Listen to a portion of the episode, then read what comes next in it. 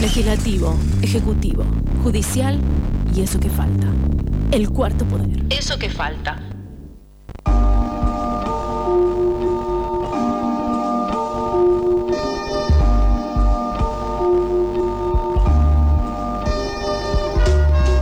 ...45 minutos pasaron de las 14 horas y seguimos en eso que falta.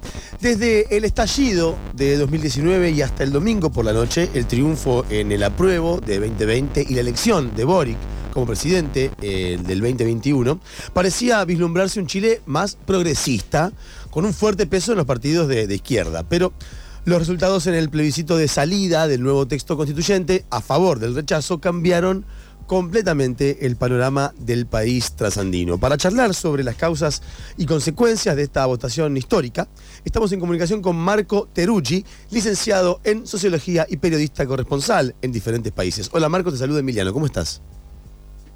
¿Qué tal? ¿Cómo están? ¿Cómo me escuchan? Ahí, a ver, a ver, saludarnos de vuelta. ¿Me escuchan bien? Ahí sí, te escuchamos perfecto.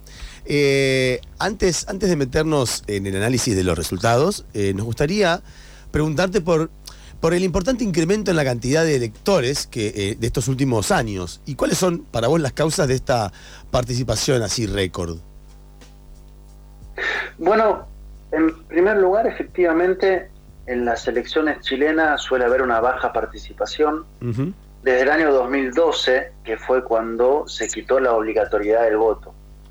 Desde entonces hasta la fecha, solo dos elecciones tuvieron más del 50% la del plebiscito del año 2020, que fue cuando se votó para que haya una nueva constitución, y la de Boric. En este caso, eh, y la de Boric, perdón, fue récord, fue 55%.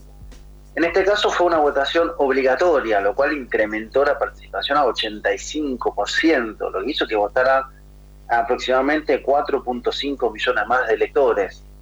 De ese casi total, la mayoría fue al rechazo que creo que fue el gran dato que desbalanceó todo, porque en realidad el apruebo sacó cerca de 200.000 votos más que Boric en el 2021, no es que ahí hubo una gran como pérdida de votos, incluso un poquito más, pero casi todos los votantes que se sumaron fueron al rechazo. Ahí está el, elemento que desbalanceó de tal manera que, que fue una distancia realmente muy grande. Hola Marco, ¿cómo estás? Acá te saluda Mailén. Buenas tardes. Te queríamos preguntar, en la nota que se publicó el día lunes en revista Crisis, que se llama Chile busca a los mariscales de la, de la derrota, perdón, planteas dos líneas de interpretación respecto de las posibles causas que llevaron al rechazo y bueno, queríamos preguntarte o que nos amplifiques un poco más estas dos líneas que planteas.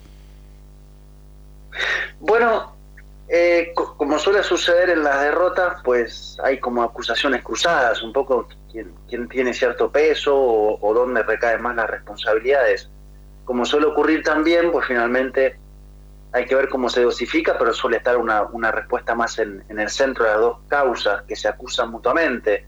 Por un lado hay un sector, digamos, más de izquierda, eh, que en realidad le atribuye al gobierno una muy eh, una insuficiente como conducción del proceso de cara a la prueba, bajo la complejidad de que tampoco el gobierno legalmente podría ser jefe de campaña de la prueba, digamos. De hecho, la derecha estuvo así muy como, como al acecho para ver de que no, no se equivocara eh, y, hay como una gran como como respeto a la institucionalidad, podríamos decirlo así, que es medio atípico acá en Chile con respecto a la región. Pero eh, la principal crítica del gobierno es que en realidad el gobierno está midiendo bajo, tiene 37% de, de, aprobación, que de hecho ese es el número que sacó el, voto por el apruebo, y que en realidad el, desempeño que viene en descenso del gobierno, pues impactó directamente sobre el resultado del texto constitucional e incluso el gobierno llegó a plantear que ese texto, en caso de que se aprobara, tenía que ser reformado porque no era finalmente eh, tan bueno o en todo caso había que, digamos, eh, modificar algunos puntos, lo cual le quitó cierta legitimidad al texto constitucional. Entonces, desde esa mirada, pues la mala situación del gobierno, su fragilidad, su falta de respuestas concretas a la crisis, desde una mirada más de izquierda o más en términos de demandas generales, pues impactó de lleno sobre la convención.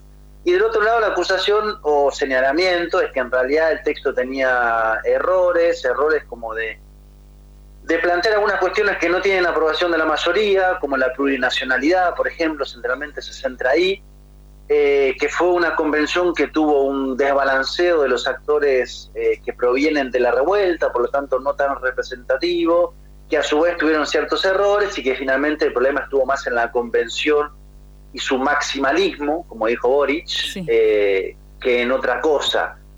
Yo creo que efectivamente hubo problemas de ambos lados. Efectivamente el gobierno no está en un buen momento, igual hace poco que está en el gobierno. Y también la, convención pues redactó un texto largo, complejo, que no supo explicar y que dejó muchos flancos abiertos para que se desarrollara una campaña en contra que fue muy efectiva. Un poco sobre eso te queríamos preguntar también, porque vos en la nota mencionás, ¿no? Como los algunos aciertos que tiene la campaña por el rechazo, un poco por esto que mencionabas recién, pero hay otros puntos que me parece interesante que, puedas mencionar.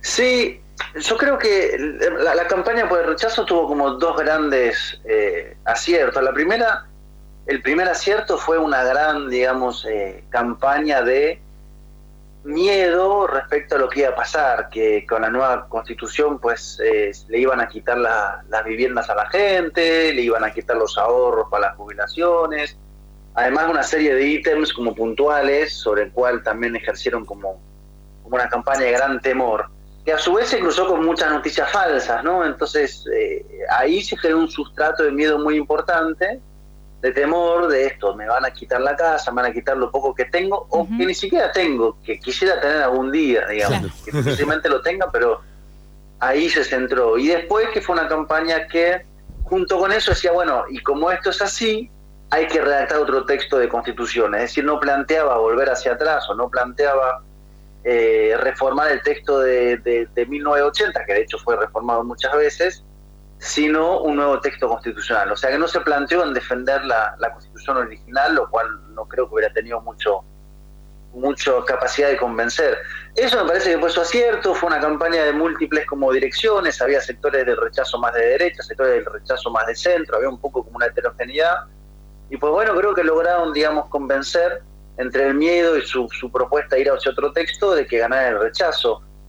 Ahora, después la gran pregunta es cuánto las noticias falsas impactaron, porque también estoy leyendo como ciertos análisis que tienen parte de cierto, pero que plantean que casi es todo exclusivamente una cuestión mediática, digamos, lo cual finalmente la, estructura de medios de comunicación pues realmente no cambió respecto al 2021 cuando ganó, Boric, también hubo una campaña de noticias falsas, también hubo una campaña de miedo. Entonces creo que también, digamos, hay que ver la dimensión comunicacional, pero también hay que ver los errores políticos que se vienen haciendo. O sea, ¿por qué gente que votó por Boric ahora votó por el rechazo? Claro. Y votó por el rechazo porque, no, porque además del tema de la Constitución, no está viendo que el gobierno está avanzando en dar respuestas concretas. Entonces ahí hay como que equilibrar entre lo comunicacional y lo político en el sentido de lo que no hizo el gobierno y hay temas muy claros que la gente señala. Sin dudas. Eh, bueno, en esta semana de proliferación de notas que has tenido, en una de las que hiciste para página 12, haces una reflexión sobre la falla en los termómetros de la militancia, como le llamás vos. Lo que te queríamos preguntar es cómo es posible que estuvieran, bueno, los militantes por el apruebo haciendo una lectura tan diferente de los resultados que de hecho se dieron. Es una gran pregunta, ¿no? Yo me quedé pensando en eso y ayer lo conversaba con alguna gente, como qué fue lo que no se vio. Quiero decir, estaban las encuestas eh, que decían que iba a ganar el rechazo, había militancia desplegada, pero nadie vio que se venía una avalancha contraria, o la gente estaba muy callada, o las campañas fallaron y no, no lograron como, como percibir lo que estaba pasando. Eh, pero es una distancia muy grande. Sí es cierto que la izquierda chilena pues no tiene en general mucho arraigo popular y social, salvo algunos, ¿no? El PC, el Partido Comunista tiene algunas como trabajo más histórico, pero en general, por ejemplo, el Frente Amplio, que es el partido de gobierno, que a su vez es un frente de donde viene Boric, ha sido una fuerza política más superestructural, digamos, que se propuso disputar el poder del Estado, ser gobierno, pero que no tiene, digamos, eh, esa raigambre, digamos, aguas abajo, lo cual, si no la tiene por la propia procedencia de esos cuadros, no tiene estructuras que hagan pie ahí, no tiene tampoco mucha estrategia de entrada, eh, le da como cierta operación en el vacío. Quiero decir, y esto es como para jugar con los procesos, pero hay procesos que sí tienen ese arraigo eh, aguas abajo. No sé, pienso un caso muy diferente, el, proceso boliviano, pues hay toda una dimensión organizativa metida, enraizada, ¿no? En este caso no, y creo que también eso puede ser parte de, cierta como desconexión, tal vez, que apareció como un masazo, digamos. Un masazo porque es una nueva mayoría, porque votó 30% más, y ese 30%, que es un tercio, casi, pues te está diciendo que no. Claro. Entonces ahí está la gran, como la gran pregunta y ahora la gran como inquietud del gobierno que se plantea cómo avanzar. Marco Teruggi es licenciado en Sociología y periodista corresponsal en diferentes países y con él estamos hablando. Marco, el presidente Gabriel Boric eh, había anticipado que en caso de derrota de este proyecto de constitución, igualmente se debería respetar el mandato del plebiscito del 2020 y que por lo tanto convocaría a una nueva convención eh, constitucional. ¿Qué tendría que seguir ese proceso? ¿Qué, qué tendría que seguir y qué sectores podrían participar de esa nueva convención? Bueno, eso es lo que se está debatiendo ahora y eso va a ser el resultado de un acuerdo entre partidos y en el gobierno, en el perdón legislativo, eh, donde en general hay un acuerdo de que hay que volver a elegir a convencionales para volver a hacer una convención, para volver a redactar un texto, para volver a ir a un plebiscito, salvo algunos sectores muy de derecha que plantean que no, que el pueblo dijo que no y que ah, termina acá, pero me parece que son minoría. Hmm.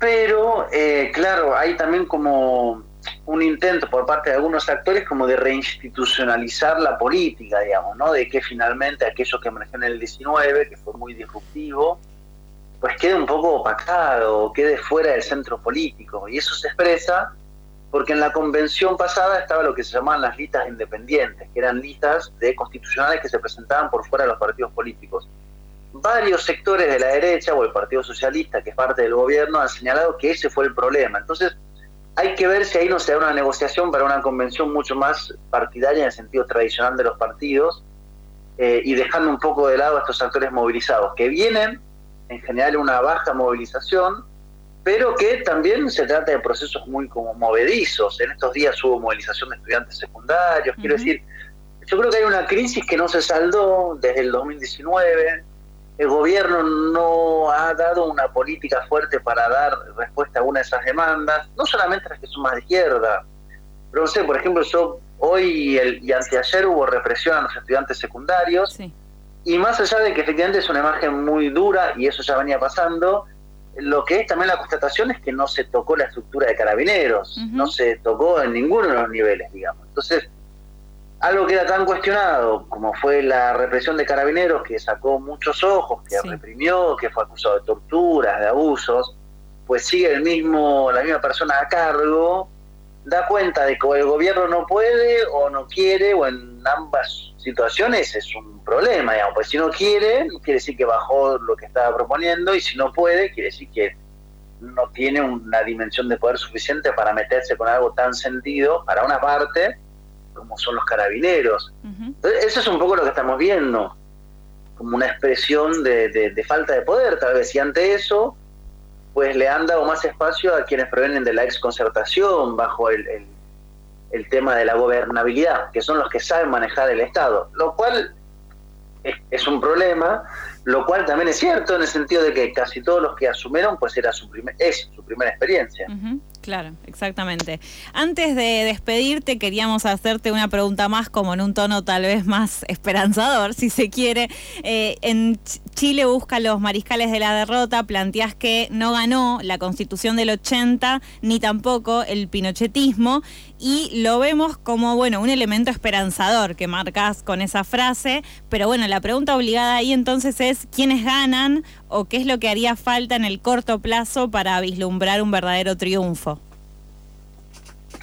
Sí, yo, yo planteé eso en realidad porque justo Petro, Gustavo Petro, presidente de Colombia, no es que quiera ponerme a debatir con él, pero eh, tuiteó, revivió el pinochetismo. Y me parece que es un error de lectura política, porque la campaña de rechazo justamente no se estructuró en base a defender a la constitución de Pinochet, por un lado. Por lo tanto, no hubo una reivindicación de la, de la constitución de Pinochet. De hecho, los sectores más de derecha, más pinochetistas, estuvieron bastante guardados. De hecho, en el 2021, José Antonio Caz, que es pinochetista, pues intentó limar al máximo y esconder esa faceta de, de- de su pensamiento. Entonces, yo no creo que haya un, un triunfo del pinochetismo. En todo caso, uno podría decir, bueno, pero eh, hay como un predominio de valores conservadores. Y efectivamente hay un gran an- arraigo del neoliberalismo en Chile que cuestiona o pregunta siempre si el Estado se hace cargo de la salud va a ser mejor o peor.